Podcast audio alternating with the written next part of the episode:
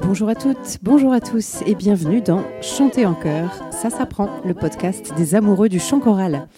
Je suis Anne Le Goff, chanteuse, chef de chœur et professeure de chant depuis plus de 20 ans. Et ici, nous parlons de voix, de chant et plus particulièrement de chanter ensemble. Les liens, bonus ou images dont je vous parle dans les épisodes sont à retrouver sur mon site annelegoff.fr. D'habitude, Le Goff, ça s'est créé en deux mots et j'y tiens beaucoup, mais pour cette fois, Anne Le Goff, c'est tout attaché. Alors, si vous avez bien fait votre échauffement, c'est parti pour l'épisode d'aujourd'hui.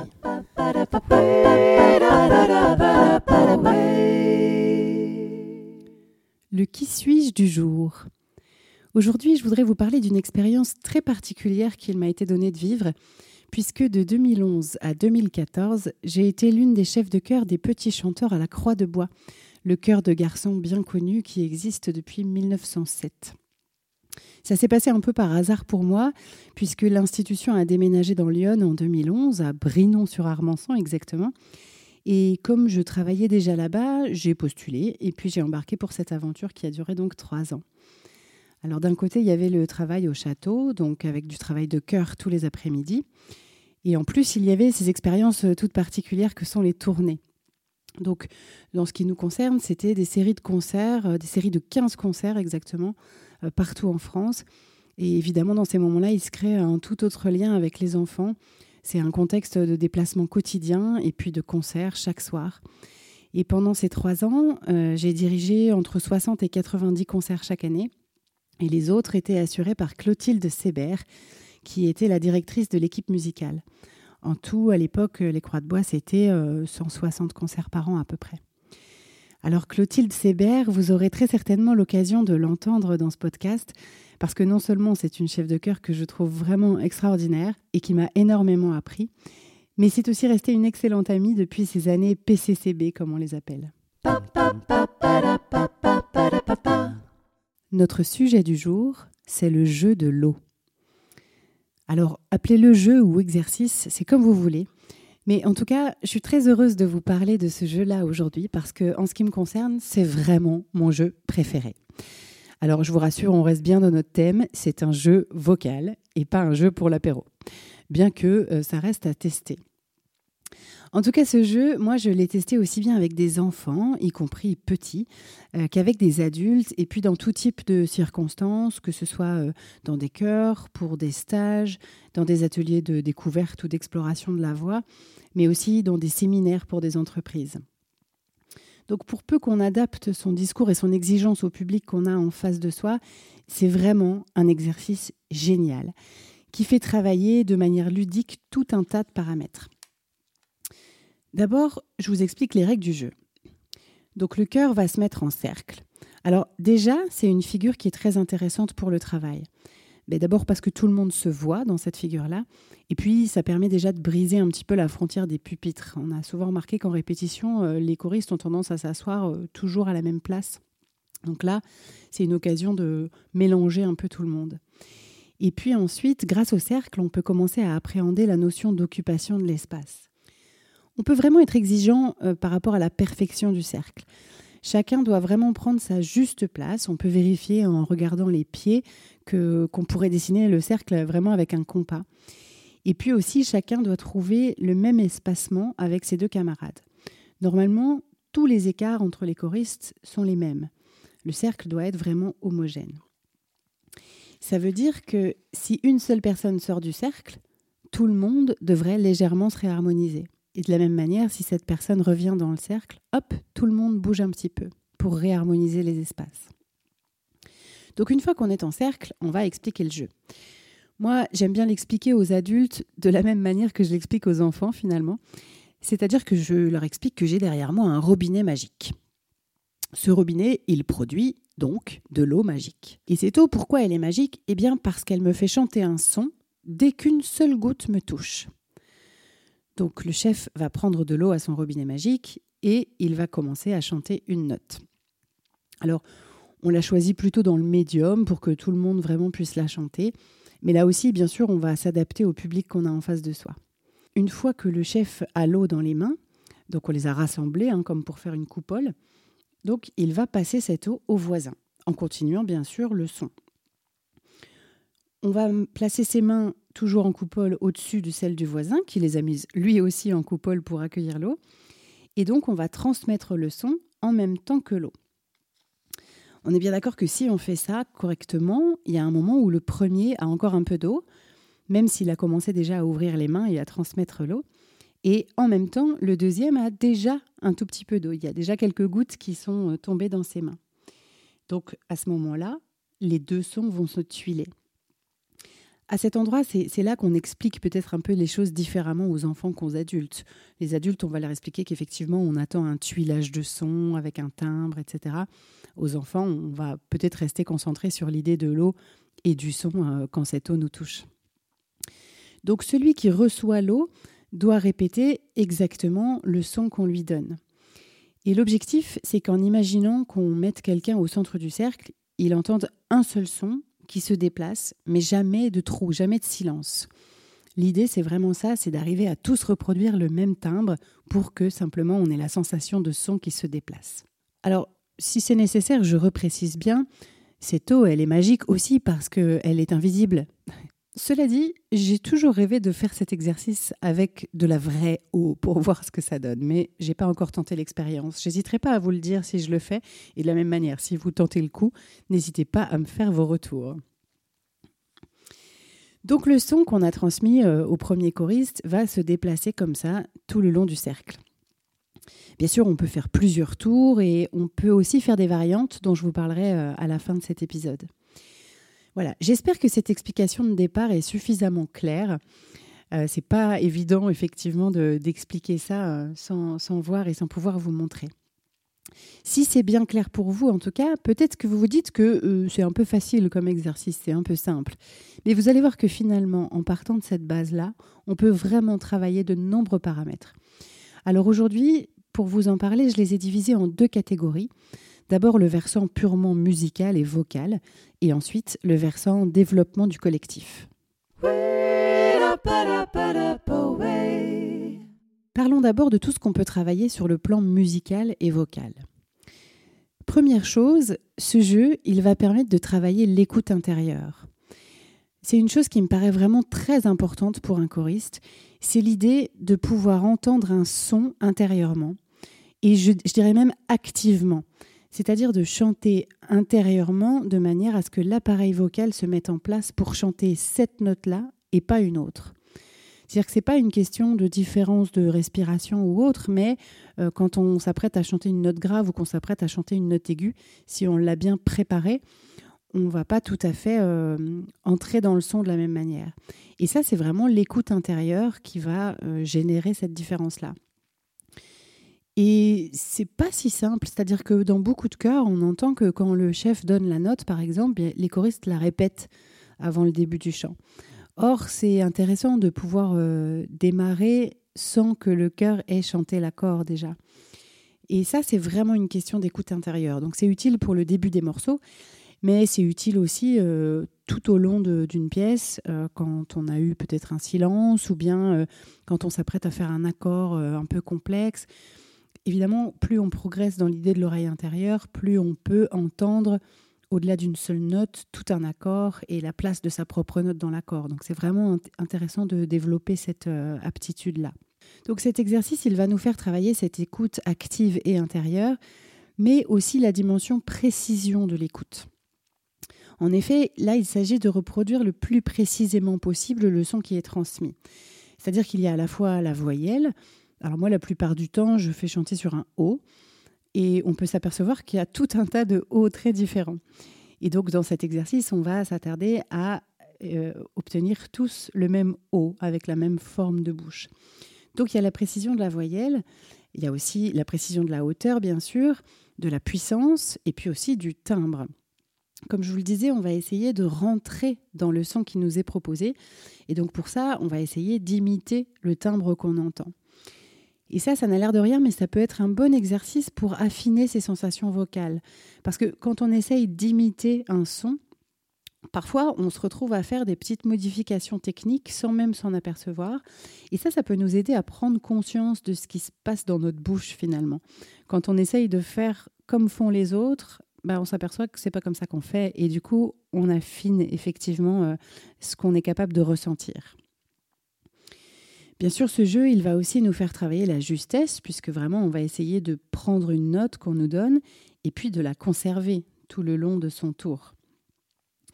On va travailler aussi la gestion du souffle parce que pour passer de son camarade de droite à celui de gauche, on va avoir besoin de faire une note assez longue. D'ailleurs, c'est surtout pour cette raison-là qu'on prend euh, la Libye, si je puis dire, de l'eau, qu'on imagine vraiment qu'on a de l'eau. Bon, d'abord, il y a un petit côté écolo, parce qu'on peut se dire que vraiment l'eau, c'est très précieux et que surtout, on ne doit pas en perdre une goutte au passage. Ça, ça marche évidemment très bien avec les enfants. Mais aussi, si on imagine vraiment qu'on a de l'eau dans les mains, on va aller beaucoup plus lentement et puis presque malgré soi, en fait, on va engager le soutien. Euh, vous pouvez faire le test hein, chez vous. Si vous essayez de vous déplacer en imaginant que vous avez de l'eau dans les mains, ou bien même d'ailleurs, pourquoi pas, en mettant vraiment de l'eau dans vos mains, vous allez voir que la lenteur et cette idée de, de support que vous devez apporter à l'eau, elle va vous, elle va engager la ceinture abdominale finalement. Elle va, elle va vous aider à trouver le soutien du son. Alors encore une fois, pour que ça marche, il faut jouer vraiment le jeu. Il faut vraiment imaginer qu'on transporte de l'eau. Ça, les enfants le font peut-être plus naturellement que les adultes, mais ça se voit tout de suite quand un choriste, euh, il n'est pas vraiment dans l'imagination de cette eau, parce que le geste va être très différent et par ricochet, le son va être très différent aussi. Donc c'est vraiment important de jouer le jeu à fond. Avec le jeu de l'eau, on va aussi travailler sur l'attaque du son. Puisque l'idée, c'est de rentrer dans le son du précédent chanteur, on doit faire une attaque qui soit vraiment très douce pour euh, ne pas qu'on nous entende rentrer. Donc, on va apprendre à attaquer beaucoup plus souplement. Et en tout cas, on va pouvoir vraiment entendre si, pour l'instant, c'est une chose qu'on n'arrive pas à faire. Et quand on entend, on peut corriger.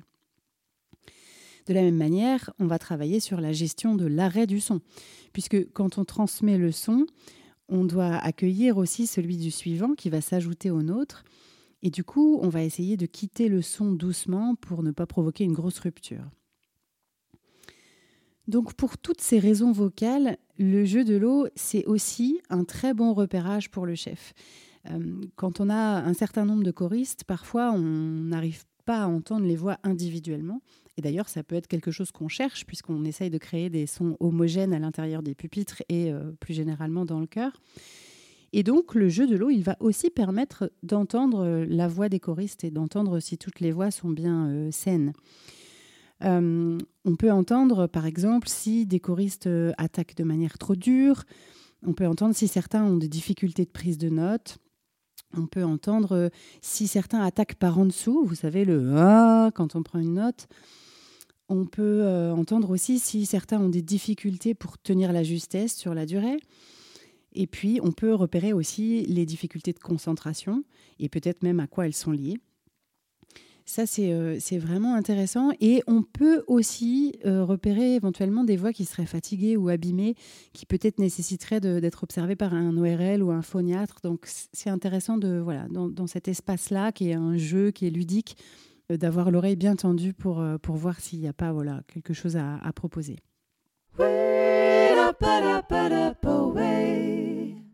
Le deuxième versant des apprentissages du jeu de l'eau, c'est le côté développement du collectif. D'abord, cet exercice, il joue beaucoup avec l'observation. Bien sûr, on a son tour à jouer, mais le reste du temps, on observe et puis on apprend beaucoup en voyant faire et en écoutant les autres parce que on repère des choses qu'on n'aurait pas forcément vues ou repérées euh, chez soi. Quand on le fait soi-même, on est tout à ce qu'on fait, on est occupé, on n'est pas forcément suffisamment dans l'écoute et puis de fait on ne se voit pas faire et on n'a que l'écoute intérieure, on n'a pas euh, cette oreille et ce regard extérieur. Et du coup en regardant les autres, on peut vraiment euh, s'apercevoir de choses et se demander si on n'aurait pas tendance à faire pareil. Ensuite, bien sûr, il y a le côté je reçois l'eau et le son, et je les répète, mais il y a aussi l'autre dimension qui est la transmission. Par ce jeu, on apprend aussi euh, comment on peut transmettre une info au mieux, comment on peut la clarifier, cette info, pour qu'elle soit comprise, qu'elle soit entendue, et puis qu'elle puisse être répétée avec précision. Donc là, si on peut dire, on est déjà dans un travail de communication. Et ça, ce sont des parallèles qu'on peut utiliser, par exemple, euh, si on travaille euh, avec des équipes en entreprise. C'est vraiment intéressant de se dire euh, quelle est ma manière de communiquer, comment je, transmets mon information, comment je reçois aussi mon information. C'est valable en entreprise, mais c'est évidemment aussi valable au sein d'un cœur, et même plus généralement, c'est valable, je dirais, pour toute la vie. Et dans cette veine d'ailleurs de la communication, on va pouvoir mettre en valeur le rôle du regard. On peut s'apercevoir que cet exercice, ce jeu de l'eau, cette transmission du son et de l'eau, euh, ça marche vraiment mieux quand on se regarde au moment de la transmission. Dit comme ça, ça paraît tout bête, mais en fait, quand on est en train de le faire, ben, on est pris à plein de choses. On regarde ses mains, on regarde son eau, et parfois on oublie de regarder la personne à qui on transmet. Et c'est pourtant hyper important. En plus, quand il y a comme ça dans un jeu des échanges de regards bienveillants, ça peut vraiment euh, aider à fédérer le cœur. Donc ça, c'est aussi intéressant pour cette euh, dimension-là. Ensuite, faut bien dire que ce jeu, voilà, il a l'air de rien au départ, mais on chante quand même tout seul. Et on chante tout seul avec tout le cœur qui nous regarde. Alors pour certains d'entre vous, euh, c'est peut-être pas du tout un problème, mais c'est pas évident pour tout le monde en réalité. Moi-même, je dois dire qu'après 20 ans à faire cet exercice, ben, j'ai toujours un petit trac au moment où c'est mon tour. Euh, donc, dans ce jeu-là, on s'entraîne effectivement à chanter tout seul, en tout cas à faire une note tout seul, mais on le fait au service du collectif. Et ça, ça change tout. Ça fait entrer en jeu vraiment la question de la responsabilité qu'on porte. En fait, il y a une responsabilité individuelle qui vient s'insérer dans la responsabilité collective. L'idée, c'est qu'on a un projet commun et donc on est chacun un maillon de la chaîne. Et cette chaîne, évidemment, l'idée, c'est qu'elle ne soit pas rompue. Alors là aussi, c'est assez facile de faire des parallèles avec la vie en entreprise. Il y a vraiment la question de projet commun qui va passer par différents services et qui doit euh, être mené à son terme. Et évidemment qu'il y a des responsabilités individuelles, mais elles ne sont pas euh, déconnectées de la responsabilité collective. Même si on est un maillon de la chaîne, on, a, on garde une responsabilité pendant toute la durée du projet. Dans cette idée de responsabilité, ce jeu, il va nous inviter à assumer de plus en plus. Alors, assumer quoi?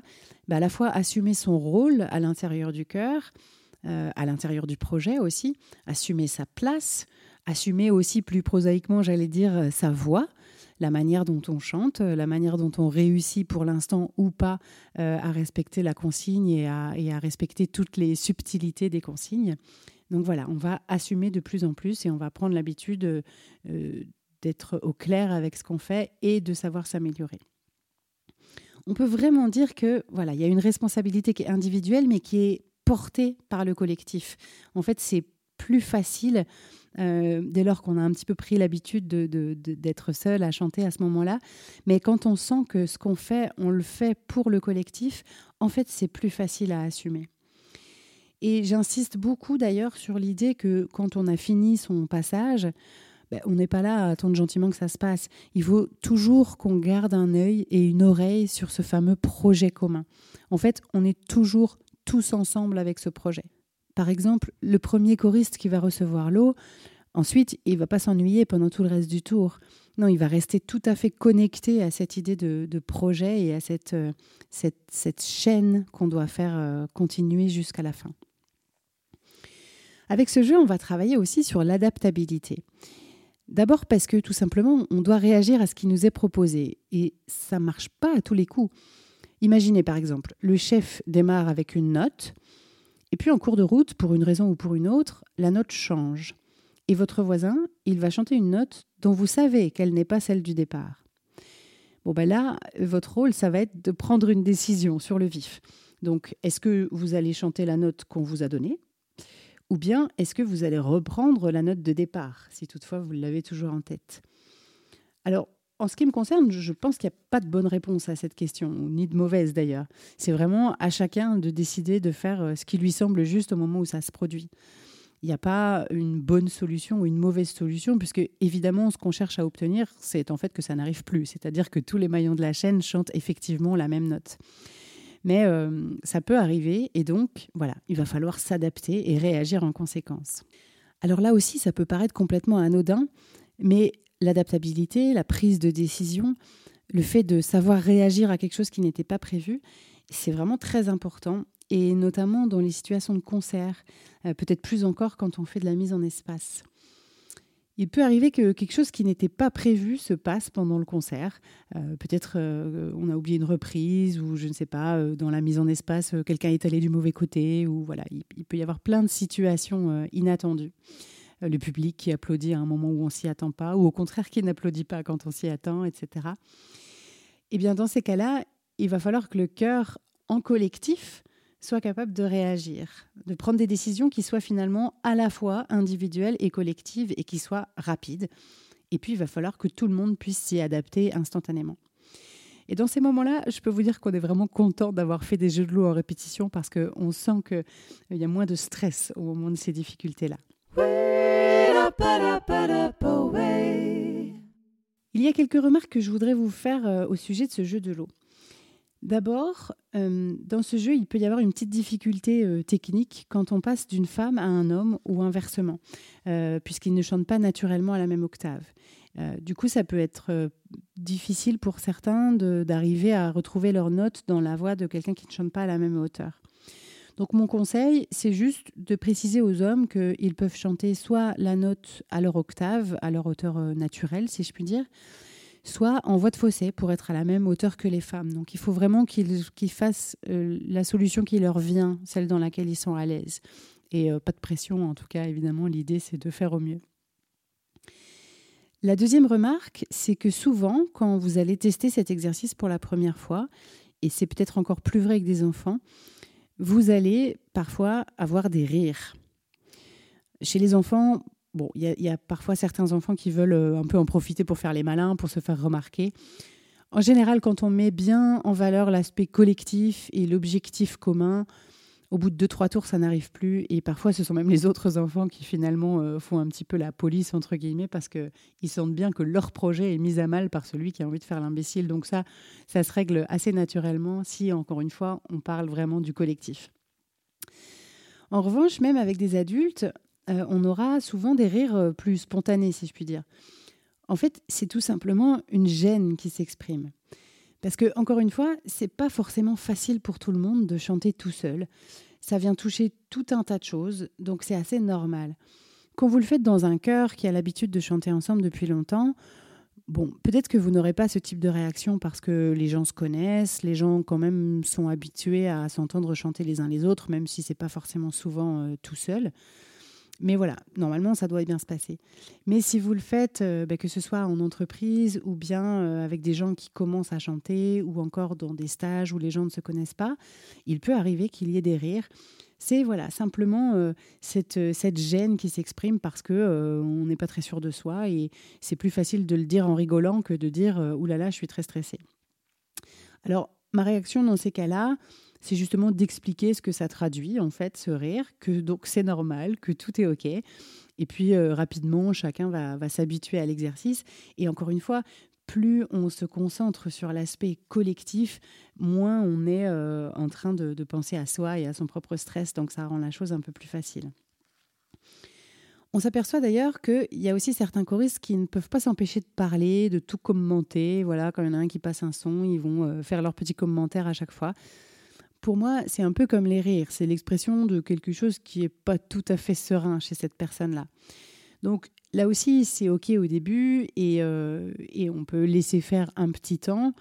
Mais après, je trouve que c'est intéressant d'insister sur le fait que euh, quand même ce jeu, il vient travailler aussi sur la concentration et donc c'est important vraiment de respecter le travail de chacun. Là encore, si on axe sur l'idée du collectif, normalement, ça se résout assez vite. Et puis, ça sera d'autant plus facile si vous donnez la parole aux choristes ensuite. C'est-à-dire que vous faites un premier tour et puis vous allez leur demander quelles ont été peut-être leurs sensations, qu'est-ce qu'ils en ont pensé. Et puis aussi leur regard critique par rapport aux consignes qu'on avait données et à la manière dont ils ont réalisé l'exercice.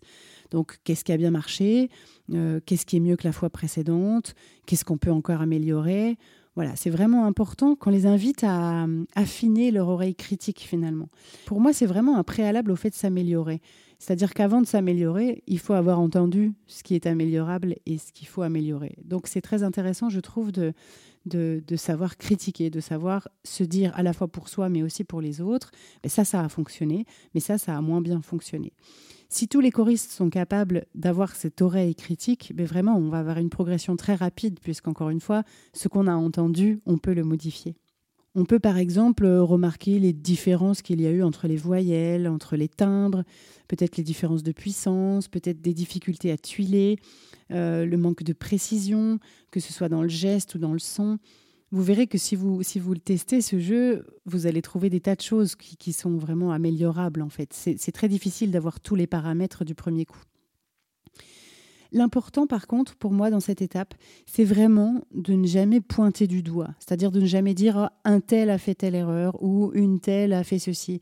Je trouve que ça, pour le coup, on n'est pas dans l'esprit du collectif. Donc, c'est chouette de formuler on a bien réussi ça, on a moins bien réussi ci je trouve que c'est euh, intéressant de, de, de, se mettre dans cette posture-là. Et d'ailleurs, je trouve que c'est important aussi de reprendre les choristes. Parfois, peut-être aussi encore plus chez les enfants, quand on leur demande euh, alors qu'est-ce qui s'est passé dans ce tour, on va avoir des enfants qui vont dire ah mais euh, une telle, elle a raté à tel endroit. Bon, moi dans ces cas-là, j'essaye vraiment de, de, les reprendre et de leur dire ben non, tu vois, on, on était vraiment ensemble, donc on a, on a tous euh, réussi ou on a tous euh, quelque chose à améliorer. Donc je trouve que c'est important de rester vraiment dans cette idée toujours du collectif. On réussit ensemble, on rate ensemble. Et en fait, pour moi, ça, ça résume euh, vraiment bien l'idée du cœur. Pour moi, c'est un peu comme une équipe de foot ou de n'importe quel sport. Et ça, c'est d'ailleurs une chose dont on aura l'occasion de reparler. On peut bien sûr faire évoluer cet exercice dans toutes les directions qui nous inspirent. Par exemple, on peut faire circuler plusieurs notes. Euh, une fois que le cœur a pris son habitude sur une note, que ça y est, tout le monde est à peu près à l'aise, qu'on a réussi à avoir bien la même note tout le long, mais eh pourquoi pas envoyer une deuxième note quand la première arrive à peu près au milieu du cercle. Mais on peut aller vraiment aussi beaucoup plus loin. Ça dépend bien sûr du nombre de chanteurs, mais on peut envoyer une dizaine de notes si on a suffisamment de choristes pour ça et euh, avoir finalement un, flot continu de notes.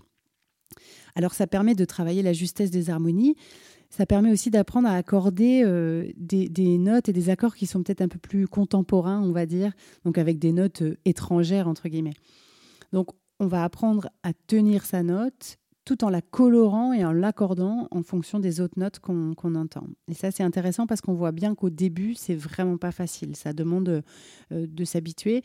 Et puis, euh, même avec de la pratique, euh, quand on se retrouve avec 6, 7 notes, il est pas rare qu'il y en ait qui disparaissent ou bien qu'il y en ait qui se répètent finalement. C'est-à-dire qu'une note qu'on a donnée va se fondre dans une autre au bout d'un demi-tour. Voilà. Ça, c'est vraiment assez difficile, mais en même temps, ça apprend vraiment euh, l'harmonie, en fait, la manière de, chanter des notes différentes de ses voisins. On peut aussi envoyer des notes dans l'autre sens, c'est-à-dire que si vous avez commencé dans le sens horaire, par exemple, euh, peut-être que le chef pourra envoyer ensuite quelques notes dans le sens anti-horaire.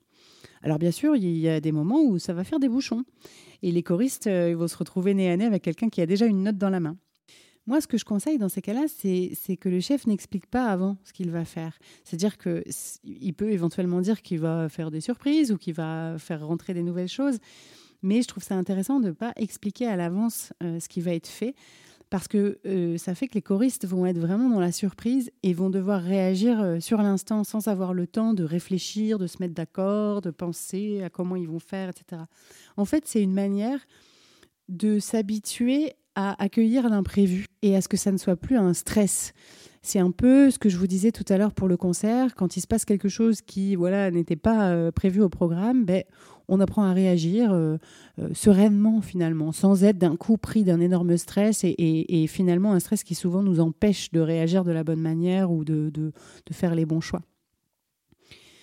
On peut aussi se balader à l'intérieur du cercle avec les notes.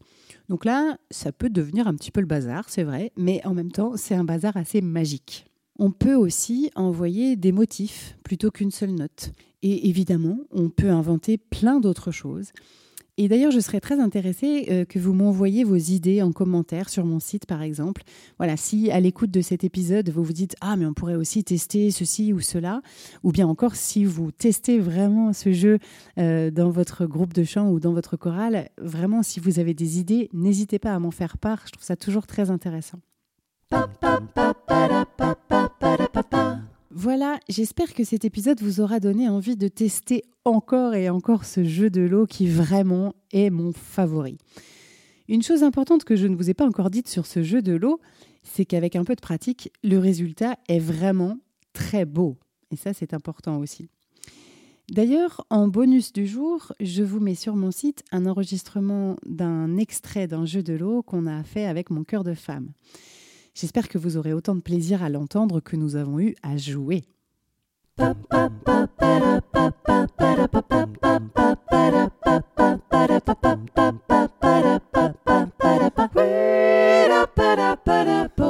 J'espère que cet épisode vous a plu. Si c'est le cas, je vous invite à vous abonner au podcast pour ne pas rater les épisodes suivants et surtout à me mettre plein de petites étoiles et de commentaires sur la plateforme où vous l'avez trouvé. Ça me sera d'une grande aide pour le faire découvrir à davantage de passionnés de chant en chœur.